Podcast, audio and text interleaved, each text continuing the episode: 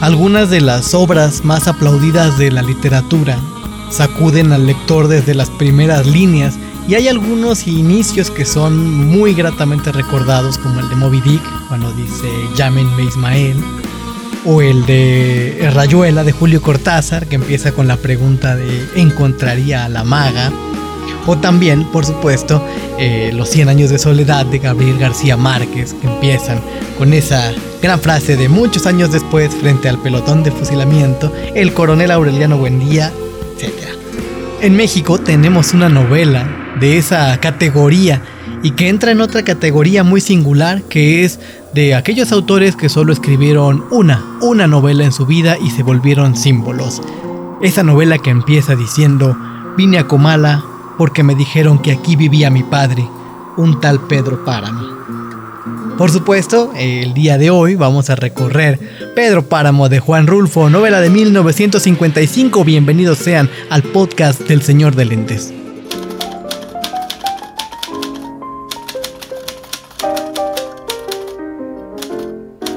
De todos los inventos y artilugios creados por el ser humano, no hay ninguno tan mágico como las palabras. A partir de ellas descubrimos y comprendemos el mundo. Recreamos el pasado, explicamos el presente, dibujamos el futuro. Cuando aprendemos a combinarlas con maestría, el arte florece con una fuerza incomparable. Este gato lector lo sabe y lo celebra. Bienvenidos al podcast del Señor de Lentes. Bueno, queridos y queridas que andan allá afuera, ya es septiembre, lo cual eh, nos indica que vamos a revisar pues literatura y letras mexicanas a lo largo de estas semanas. Vamos a todos los años tenemos la costumbre de recomendar en los espacios en los que nos encontremos algunas, algunas muestras de, literatura mexicana, pero este año quería hacer algo un poco distinto y entonces vamos a, recurrir a ciertos, ciertas cuestiones literarias que tienen que ver con la generación de identidad no en el sentido más tradicional que, y cliché del, asunto de la mexicanidad, sino aquellas que se asoman a una de las muchísimas identidades que hay en México, a una de los, alguno de los muchísimos rasgos que tenemos como sociedad o como sociedades. Y hoy vamos a empezar con una figura muy interesante que es de alguna forma como uno de los grandes orgullos de las letras mexicanas, que es el maestro Juan Rulfo es una figura interesante la de Juan Rulfo porque pues se convirtió, se convirtió en, uno, en uno de los autores más aplaudidos y más queridos también de la literatura mexicana, únicamente con dos publicaciones, una eh, antología de cuentos publicada en 1953, Llano en Llamas, y su novela eh, Pedro Páramo de 1955. Solamente publicó eso. Después, eh, alguna vez también se, llegó a publicar eh, eh, el Gallo de Oro, que es una es un guion cinematográfico y, Rulfo hizo muchísimas cosas eh, al respecto de publicidad y cine, pero como, como escritor solamente tenemos esta, o sea, como producción puramente literaria, solamente tenemos El Llano en Llamas y Pedro Páramo. Es, es interesante porque, bueno, tenemos los muchos amigos que hizo Juan Rulfo a lo largo de su vida, uno de ellos fue sin duda eh, el, maestro Augusto Monterroso, que eh, le dedicó, o bueno, no le dedicó, en realidad nunca lo dijo, pero pues lleva bastante jiribilla aquella, aquella fábula que se llama eh, El zorro es más sabio en el que un zorro publica dos libros y espera, eh, es muy aplaudido por la crítica y todos esperan y lo insisten en, que publique algo más, pero él dice, no, no voy a publicar nada más porque solamente están esperando que yo eh, me equivoque y publique un mal libro, ¿no? Eh, Monterroso de alguna manera nos, bueno, hay, hay, para quienes quieran conocer a, a, Rulfo de manera más personal, hay varios textos de Augusto Monterroso que reflejan un poco a, la personalidad de Juan Rulfo, ¿no? Eh, en fin, solo tiene estas dos obras, se vuelve una gran, gran eh, referencia de la literatura mexicana. ¿Y, por qué lo hace? ¿por, qué, ¿Por qué sucede esto? En buena medida porque Rulfo tiene una pericia y una maestría que solo podían venir de alguien que era excesivamente autocrítico. Decir si solo publicó esto fue porque nada de lo demás que escribió le gustó. Y fue tan terriblemente atacado por sí mismo ese trabajo que pues no quedan rastros de él, lo destruía, tenía esta manía de destruir todo lo que no le gustaba que saliera de su pluma. De hecho, estuvo a punto de no publicar nada, de no ser por, por, eh, Efren Hernández, amigo suyo también, eh, que, lo em, empujó a publicar sus primeros cuentos, quizá no hubiéramos sabido nada de, Rulfo, el, libro que vamos a revisar hoy, el libro que vamos a leer hoy. Es muy singular porque a lo largo de, los años, eh, desde que se publicó, ha sido muchas veces estudiado.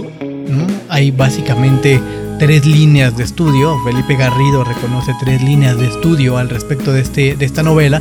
Una que explora como eh, la explora desde el punto de vista narrativo por todos los recursos que implementa Rulfo, eh, por todos los quiebres espacio-temporales.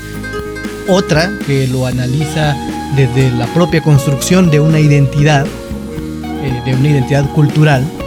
Y otra que lo analiza en relación de los, de los temas atávicos que tiene eh, está incluidos como el, regreso al padre, la búsqueda del padre, la vida en la muerte. Hay muchísimos temas que están, eh, que están clásicos de la literatura que están siendo visitados por Rulfo a lo largo de las páginas de Pedro Páramo. Esta novela, publicada originalmente por el Fondo de Cultura Económica en, el 55, ya les decía, pues es eh, una de esas novelas singulares en las que la primera lectura es sorprendente, es muy contundente, sacude la cabeza porque estamos realmente frente a algo muy distinto, a una propuesta bastante singular. Y no nos queda del todo claro nunca qué está sucediendo.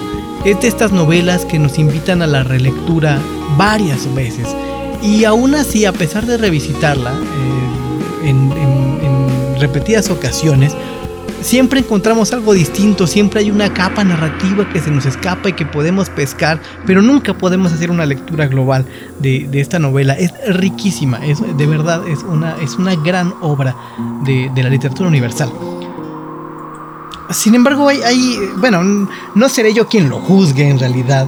Voy a compartirles dos, dos em, opiniones, una del propio Rulfo al respecto de Pedro Páramo y otra del maestro Juan José Arriola. La de Arriola es muy breve, dice algo así. Rulfo ha hecho una estampa trágica y atroz del pueblo de México. Parece tan real y tan curiosamente artística y deforme. Los que somos de donde proceden sus historias y sus personajes, vemos cómo todo se ha vuelto magnífico, poético y monstruoso. Opinión del maestro Juan José Arreola. al respecto de, la novela, de la propia novela, en alguna entrevista eh, eh, con Justin Summers, pues Rulfo decía lo siguiente. Bueno, para mí también en realidad es oscura. Creo que no es una novela de lectura fácil. Sobre todo intenté sugerir ciertos aspectos, no darlos. Quise cerrar los capítulos de una manera total. Se trata de una novela en que el personaje central es el pueblo. Hay que notar que algunos críticos toman como personaje central a Pedro Páramo. En realidad es el pueblo, es un pueblo muerto donde no viven más que ánimas, donde todos los personajes están muertos y aún quien narra está muerto. Entonces no hay un límite entre el espacio y el tiempo. Los muertos no tienen tiempo ni espacio, no se mueven en el tiempo ni en el espacio. Entonces, así como aparecen, se desvanecen.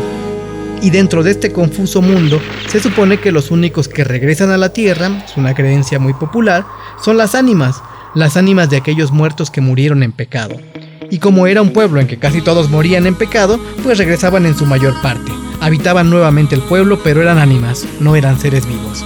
Simple y directo como solía ser Juan Rulfo. Una figura interesantísima y de la que no voy a abundar más porque hay muchísimo, muchísimas personas que han hablado de maneras más doctas y propias que, que de lo que yo puedo hablar al respecto de Rulfo. Solo diré que es uno, un autor que a mí eh, me sacude la cabeza. El, eh, el Llano en Llamas me parece una genialidad, pero lo de Pedro Páramo está en otro nivel. Es realmente una novela brutal que yo he revisitado no menos de ocho veces a lo largo de mi vida y siempre, siempre salgo eh, impactado de cómo puedo hacer Rulfo, algo de, esa, de ese tamaño, de, ese nivel artístico. Es increíble. No los voy a molestar más con al respecto de los elogios que puedo soltar sobre Juan Rulfo. Ahí está la lectura. Son algunos pasajes de, de Pedro Páramo. Y regresamos para platicarles con quién estuvo dialogando.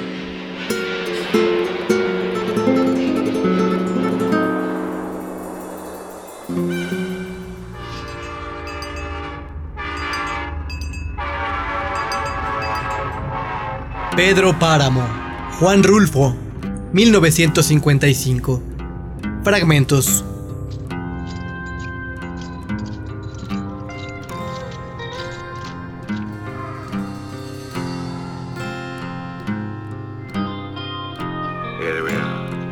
That's agua caliente. Yes, I have many friends.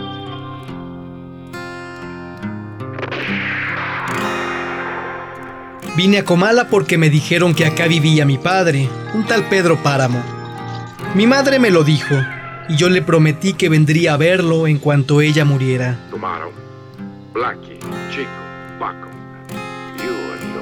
Le apreté sus manos en señal de que lo haría, pues ella estaba por morirse y yo en un plan de prometerlo todo.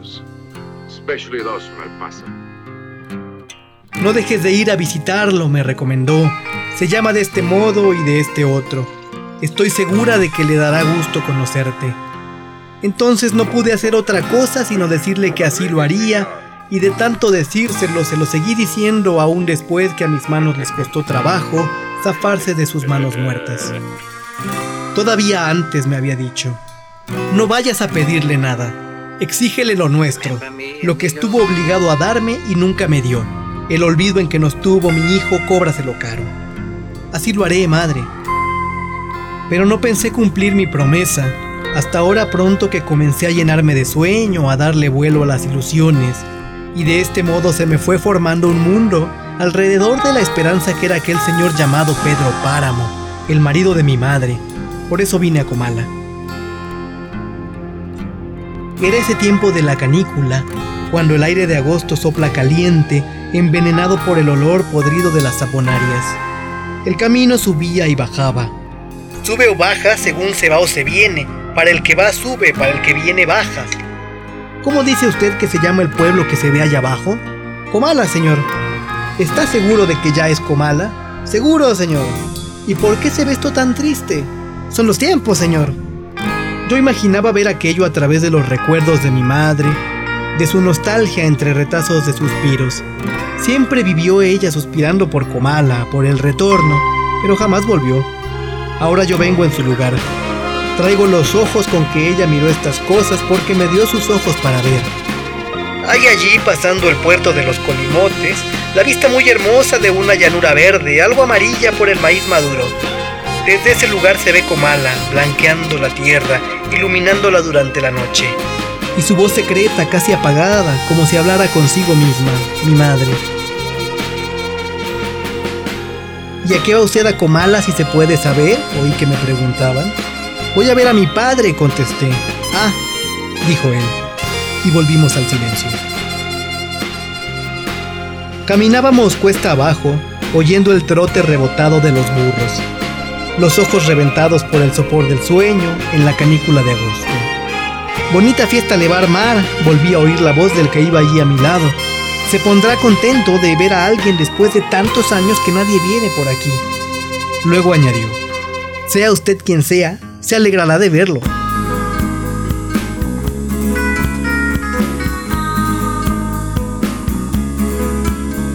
En la reverberación del sol, la llanura parecía una laguna transparente, deshecha en vapores por donde se traslucía un horizonte gris y más allá una línea de montañas, y todavía más allá la más remota lejanía. ¿Y qué trazas tiene su padre, si se puede saber? No lo conozco, le dije, solo sé que se llama Pedro Páramo. Ah, vaya. Sí, así me dijeron que se llamaba. Oí otra vez el ah del arriero. Me había topado con él en los encuentros donde se cruzaban varios caminos. Me estuve allí esperando hasta que al fin apareció este hombre ¿A dónde va usted? le pregunté. Voy para abajo, señor. ¿Conoce un lugar llamado Comala? Para allá mismo voy. Y lo seguí. Fui tras él tratando de emparejarme a su paso, hasta que pareció darse cuenta de que lo seguía y disminuyó la prisa de su carrera. Después los dos íbamos tan pegados que casi nos tocábamos los hombros.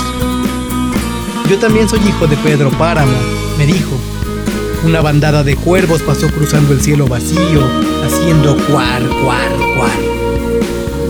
Después de trastumbar los cerros, bajamos cada vez más. Habíamos dejado el aire caliente ahí arriba y nos íbamos hundiendo en el puro calor sin aire. Todo parecía estar como en espera de algo.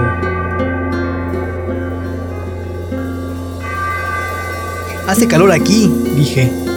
Sí, esto no es nada, me contestó el otro. Cálmese, ya lo sentirá más fuerte cuando lleguemos a Comala. Aquello está sobre las brasas de la tierra, en la mera boca del infierno. Con decirle que muchos que los que allí se mueren, al llegar al infierno regresan por su cobija. ¿Conoce usted a Pedro Páramo? Le pregunté. Me atreví a hacerlo porque vi en sus ojos una gota de confianza. ¿Quién es? Volví a preguntar. Un rencor vivo, me contestó él. Y dio un pajuelazo contra los burros sin necesidad, ya que los burros iban mucho más adelante de nosotros, encarrerados por la bajada.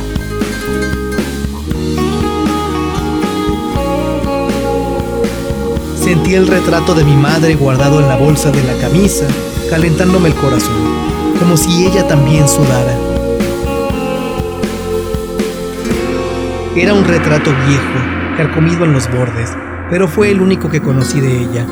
Me lo había encontrado en el armario de la cocina, dentro de una cazuela de hierbas, hojas de toronjil, flores de castilla y ramas de ruda.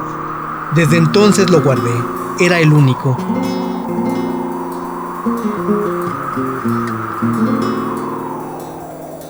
Mi madre siempre fue enemiga de retratarse. Decía que los retratos eran cosa de brujería, y así parecía ser porque el suyo estaba lleno de agujeros como de aguja, y en dirección del corazón tenía uno muy grande donde bien podía caber el dedo del corazón.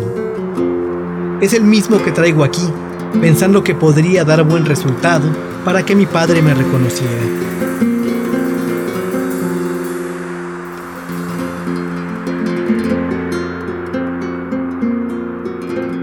Mire usted, me dijo el arriero deteniéndose. ¿Ve aquella loma que parece vejiga de puerco? Pues detrásito de ella está la media luna.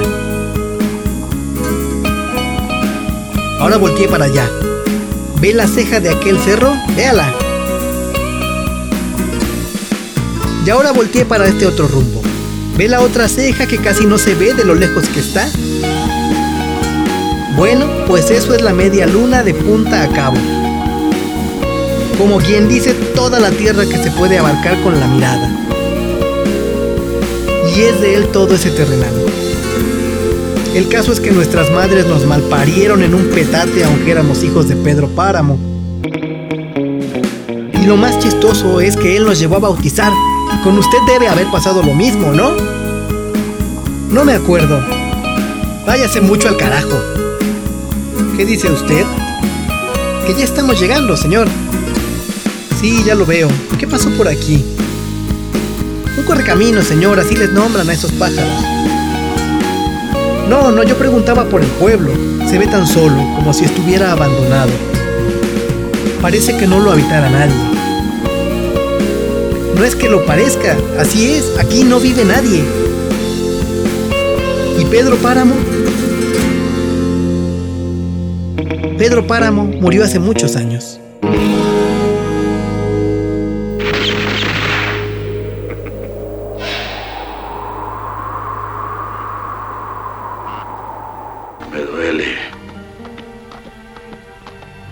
Mucho la sangre que esta lucha le costó a México.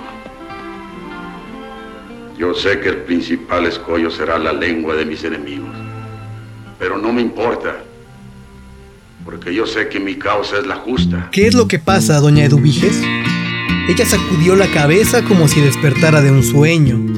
Es el caballo de Miguel Páramo que galopa por el camino de la media luna. ¿Entonces vive alguien en la media luna?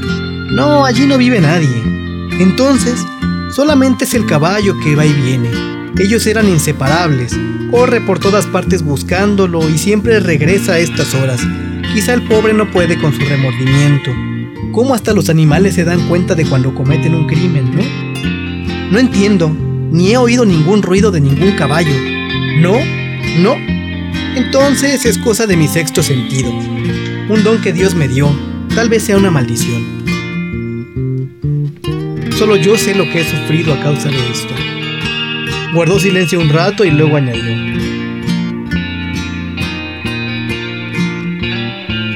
Todo comenzó con Miguel Páramo. Solo yo supe lo que le había pasado la noche que murió. Estaba ya acostada cuando oí regresar a su caballo rumbo a la media luna. Me extrañó porque nunca volvía a esas horas. Siempre lo hacía entrar a la madrugada. Iba a platicar con su novia a un pueblo llamado Contla, algo lejos de aquí. Salía temprano y tardaba en volver, pero esa noche no regresó. ¿Lo oyes ahora? Está claro que se oye, viene de regreso. No oigo nada. Entonces es cosa mía. Bueno, como te estaba diciendo, eso de que no regresó es un puro decir. No había acabado de pasar su caballo cuando sentí que me tocaban por la ventana. Ve tú a saber si fue ilusión mía. Lo cierto es que algo me obligó a ir a ver quién era. Y era él, Miguel Páramo.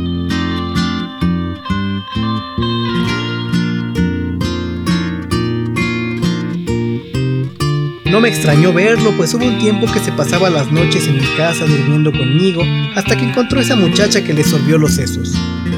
¿Qué pasó? Le dije a Miguel Páramo. ¿Te dieron calabazas? No, ella me sigue queriendo, me dijo.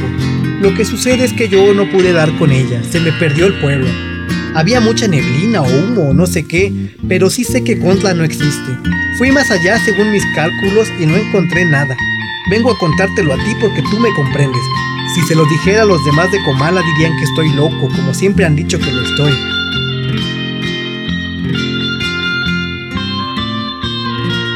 No, loco no, Miguel. Debes estar muerto. Acuérdate que te dijeron que ese caballo te iba a matar algún día. Acuérdate, Miguel Páramo. Tal vez te pusiste a hacer locuras y eso ya es otra cosa. Solo brinqué el lienzo de piedra que últimamente mandó poner mi padre. Hice que el Colorado lo brincara para no ir a dar ese rodeo tan largo que hay que hacer ahora para encontrar el camino. Sé que lo brinqué y después seguí corriendo, pero como te digo, no había más que humo y humo y humo.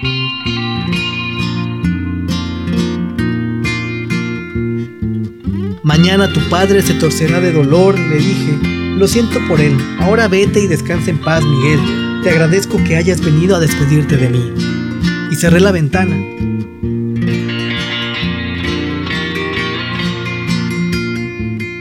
Antes de que amaneciera, un mozo de la media luna vino a decir, el patrón don Pedro le suplica, el niño Miguel ha muerto, le suplica su compañía. Ya lo sé, le dije, ¿te pidieron que lloraras? Sí, don Fulgor me dijo que se lo dijera llorando. Está bien, dile a don Pedro que allá iré. ¿Hace mucho que lo trajeron? No hace ni media hora. De ser antes, tal vez se hubiera salvado, aunque según el doctor que lo palpó ya estaba frío desde tiempo atrás.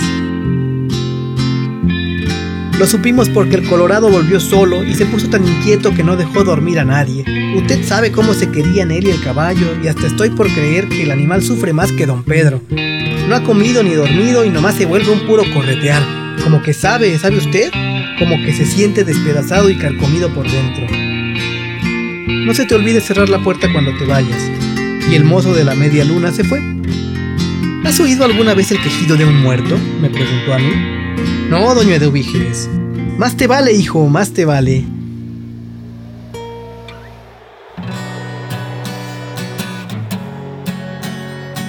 Ya estaba alta la noche.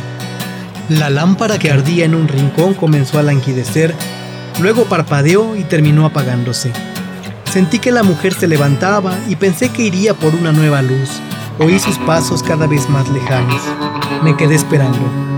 Pasado un rato y al ver que no volvía, me levanté yo también.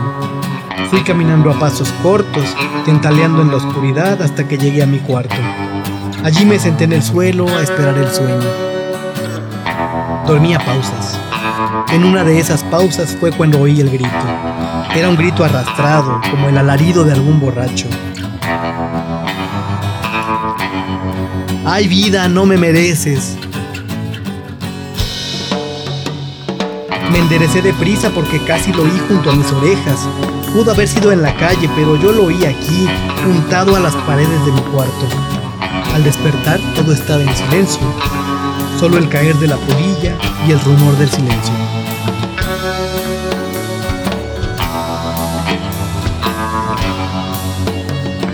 No, no era posible calcular la hondura del silencio que produjo aquel grito, como si la tierra se hubiera vaciado de su aire. Ningún sonido, ni el del resuello, ni el del latir del corazón, como si se detuviera el mismo ruido de la conciencia. Y cuando terminó la pausa y volví a tranquilizarme, retornó el grito y se siguió oyendo por un largo rato. Déjenme aunque sea el derecho de pataleo que tienen los ahorcados. Entonces abrieron de par en par la puerta. ¿Es usted, doña Dubige? pregunté. ¿Qué es lo que está sucediendo? ¿Tuvo usted miedo? No me llamo Eduvige, soy Damiana. Supe que estabas aquí y vine a verte. Quiero invitarte a dormir en mi casa, allí tendrás donde descansar.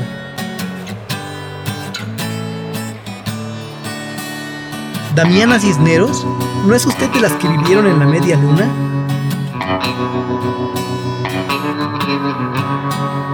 Allá vivo, por eso he tardado en venir. Mi madre me habló de una tal Damiana que me había cuidado cuando nací. ¿De modo que es usted? Sí, soy yo. Te conozco desde que abriste los ojos. Iré con usted. Aquí no me han dejado en paz los gritos. ¿No oyó lo que estaba pasando? Como que estaban asesinando a alguien. ¿No acaba usted de oír? Tal vez sea algún eco que está aquí encerrado. En este cuarto ahorcaron a Toribio Alderete hace mucho tiempo. Luego condenaron la puerta hasta que él se secara, para que su cuerpo no encontrara reposo. No sé cómo has podido entrar cuando no existe llave para abrir esta puerta.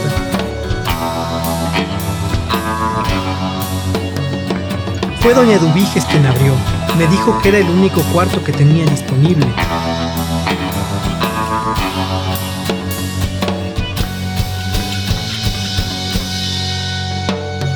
¿Eduviges guiada? ¡Ella! Pobre Eduviges, debe andar penando todavía.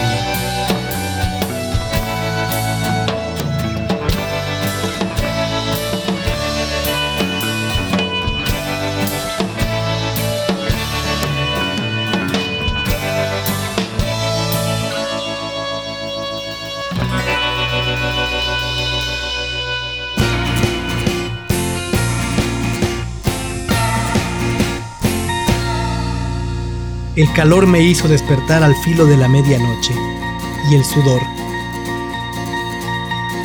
El cuerpo de aquella mujer hecho de tierra, envuelto en costras de tierra, se desbarataba como si estuviera derritiéndose en un charco de lodo. Yo me sentía nadar entre el sudor que chorreaba de ella y me faltó el aire que se necesita para respirar. Entonces me levanté. La mujer dormía.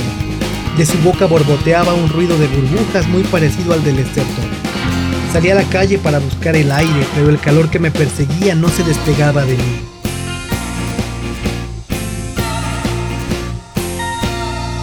Y es que no había aire, solo la noche entorpecida y quieta, acalorada por la canícula de agosto. No había aire, tuve que sorber el mismo aire que salía de mi boca, deteniéndolo con las manos antes de que se fuera. Lo sentía ir y venir cada vez menos, hasta que se hizo tan delgado que se filtró entre mis dedos para siempre. Digo para siempre. Tengo memoria de haber visto algo así como nubes espumosas, haciendo remolinos sobre mi cabeza y luego enjugarme en aquella espuma y perderme en su nublazón. Fue lo último que vi. ¿Quieres hacerme creer que te mató el ahogo, Juan Preciado? Yo te encontré en la plaza, muy lejos de la casa de Donis, y junto a mí también estaba él diciendo que te estabas haciendo el muerto.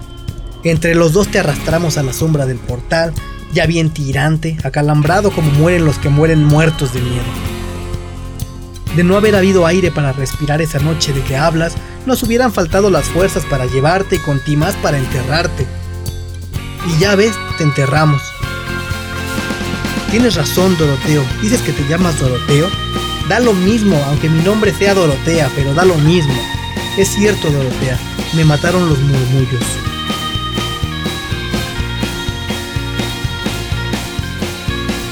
Allá hallarás mi querencia, el lugar que yo quise, donde los sueños me enflaquecieron. Mi pueblo levantado sobre la llanura, lleno de árboles y de hojas, como una alcancía donde hemos guardado nuestros recuerdos. Sentirás que allí uno quisiera vivir para la eternidad. El amanecer, la mañana, el mediodía y la noche siempre los mismos, pero con la diferencia del aire. Allí, donde el aire cambia el color de las cosas, donde se ventila la vida como si fuera un murmullo, como si fuera un puro murmullo de la vida.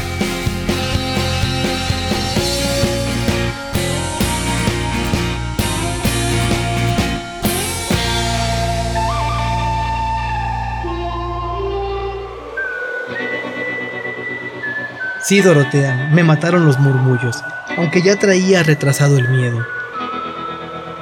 Se me había venido juntando hasta que ya no pude soportarlo, y cuando me encontré con los murmullos se me reventaron las cuerdas. Llegué a la plaza, tienes razón. Me llevó hasta allí el bullicio de la gente y creí que de verdad la había. Yo ya no estaba en mis cabales. Recuerdo que me vine apoyando en las paredes como si caminara con las manos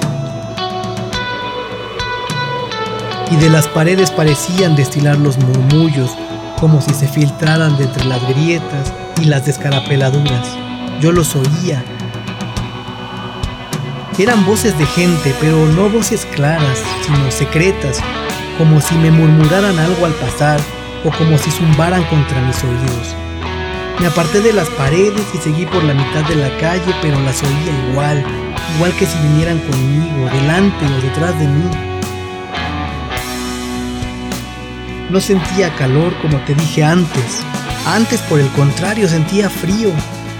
Desde que salí de la casa de aquella mujer que me prestó su cama y que, como te decía, vi deshacerse en el agua de su sudor, desde entonces me entró frío. Y conforme yo andaba, el frío aumentaba más y más hasta que se me enchinó el pelo.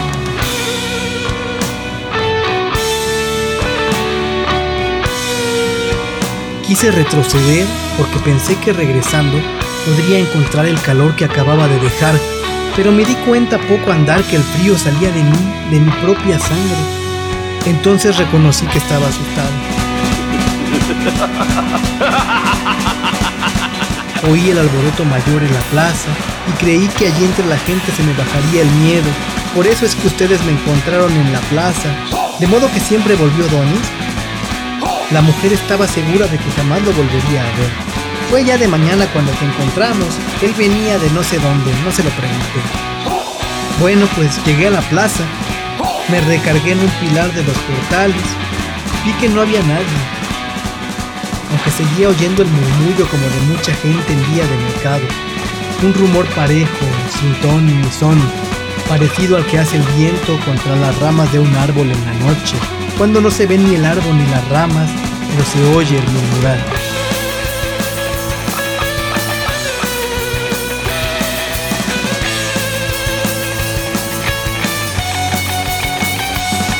Comencé a sentir que se me acercaba y daba vueltas a mi alrededor, aquel bisbiseo apretado como un enjambre, hasta que alcancé a distinguir unas palabras casi vacías de ruido.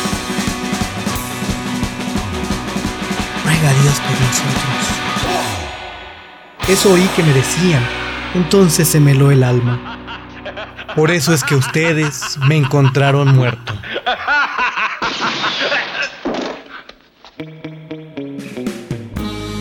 Rulfo es impresionante, realmente impresionante los saltos que da a lo largo del texto, lo bien que amarra toda la historia, lo poco claro que nos quedan algunos pasajes la primera vez que lo leemos y la segunda encuentra en su propio camino narrativo. Es, realmente, es realmente impresionante.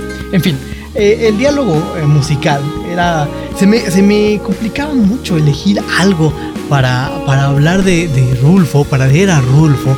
Porque, eh, bueno, si bien hay una ubicación muy, muy precisa de dónde ocurre esto eh, donde ocurre, bueno, Comala no es, no es real, por, más que algunos este, municipios colimeños quieran, quieran apoderarse del tema, eh, pero sí está localizado en esta zona, ¿no? Eh, finalmente Juan Rulfo es de Sayula y él explicó en muchos momentos que pues sí, toda su obra estaba inspirada en lo que él vivió eh, en Jalisco, en el, estado de Jalisco, durante los, años de, su infancia, antes de, antes de mudarse a la Ciudad de México y eh, pasar un gran, gran tiempo de su vida en Guadalajara.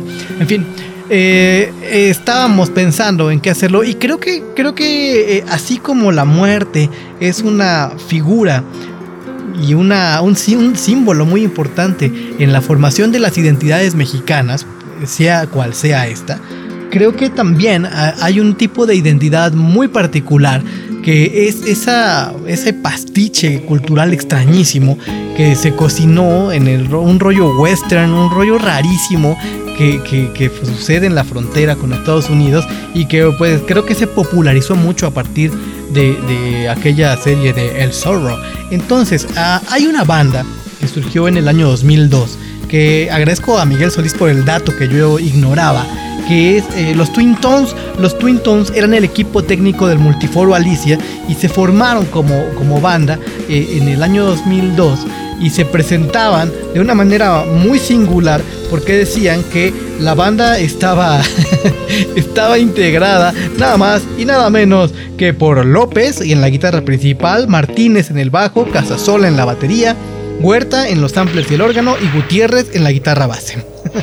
Básicamente, los Twin Tones eh, juegan sonoramente con todo este tema del western revisitado, con todo lo que, implicó el desarrollo del spaghetti western, ¿no? Eh, de, toda esta formación eh, cinematográfica eh, que fue musicalizada por Ennio Morricone, en parte de, parte de ahí ese sonido y lo fusionan con, una, con este tipo de identidad mexicana que es eh, un poco forzada, que parece irreal, pero que se ha vuelto como, una parte importante de, del discurso de lo mexicano a lo largo del mundo rarísimo. En fin, eh, los Twin Tones son quien, con quien estuvieron, con quien estuvo dialogando el maestro Juan Rulfo en esta lectura de Pedro Páramo. Son canciones extraídas de dos discos particularmente, Nación Apache del 2003 y Capello di Mariachi del 2009.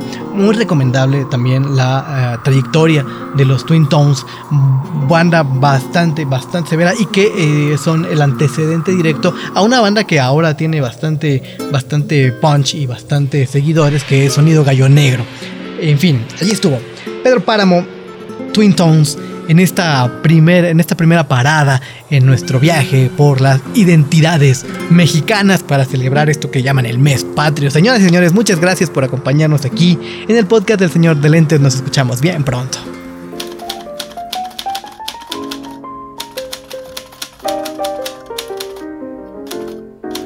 Muchas gracias por acompañar los maullidos propios y ajenos que este gato lector suelta entre ronroneos y carrasperas. Los esperamos en la próxima emisión del podcast del Señor de Lentes. Hasta entonces, felices lecturas y noches por los tejados.